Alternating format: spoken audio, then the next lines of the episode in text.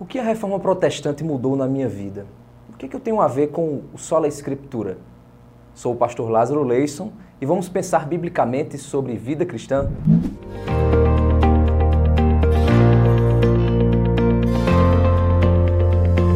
Este é o canal da Consciência Cristã. Estamos na série de devocionais Vida Cristã. Não esqueça de se inscrever no canal, apertar o sininho e compartilhar com os teus amigos. E assim você vai estar apoiando o nosso projeto. A data da reforma protestante já passou e muitas igrejas relembram este momento. Mas quero aqui lançar um desafio. Fazer uma série de vídeos onde nós vamos responder a seguinte pergunta: A data da reforma já passou. E o que você tem feito com o significado dela em sua vida?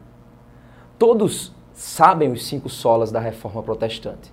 Nós sabemos que são sua fé, sua graça, sua escritura, somente Cristo, somente a glória de Deus.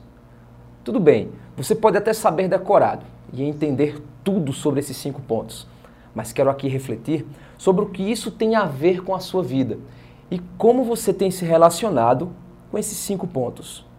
Claro que saber o que eles são, todo mundo pode saber, mas o saber não significa que você tem se deixado ser reformado por estes pontos em sua vida. Alguns teólogos têm dito uma frase que eu concordo completamente. A igreja reformada é a que vive se reformando. Mas como indivíduos, esta verdade se aplica a nós? Cuidado para você não cair no que eu chamo de reformodinha. E se achar um reformado, mas não aplicar na sua vida, o que a reforma protestante significou. Pois se assim for, você não passa de um reformadinha e não de um verdadeiro cristão reformado e que vive se reformando.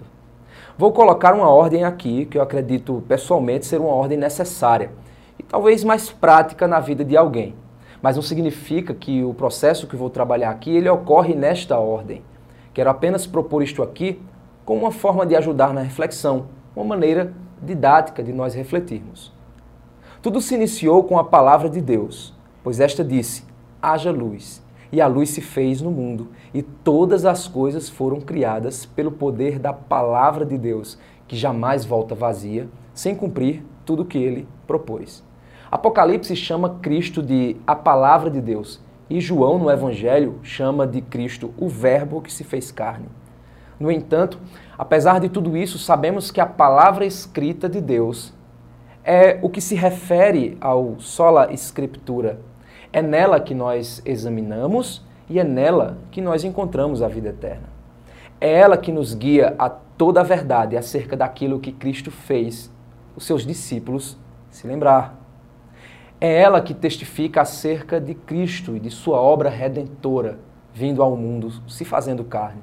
É ela que nos é dito por Paulo lá em 2 Timóteo capítulo 3, verso 16.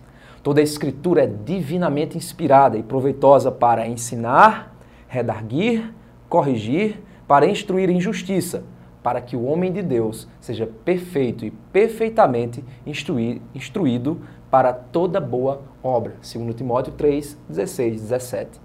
É ela que tem todo o poder para, ao ser pregada aos corações, como vemos em Hebreus 4, 12 e 13, é dito o seguinte: porque a palavra de Deus é viva e eficaz, e mais penetrante do que espada alguma de dois gumes, e penetra até a divisão da alma e do espírito, das juntas e das medulas, e é apta para discernir os pensamentos e intenções do coração. E não há criatura alguma encoberta diante dele. Antes, todas as coisas estão nuas e patentes aos olhos daquele com quem temos de tratar. É esta escritura que age no mais profundo da nossa alma e revela o nosso coração e revela a nós mesmos. É esta palavra que nos revela quem somos e nossa depravação espiritual. E quem Deus é e a santidade de Deus. É ela que nos revela o plano de redenção do Senhor em Cristo e nos revela quem Cristo é. É ela, a palavra, que nos diz que pela fé somos salvos e temos acesso ao Pai pela graça. É a palavra que nos orienta a andar na verdade e viver vidas plenas de satisfação em Deus. É a palavra que nos protege de nós mesmos e de um mundo que está em guerra com Deus.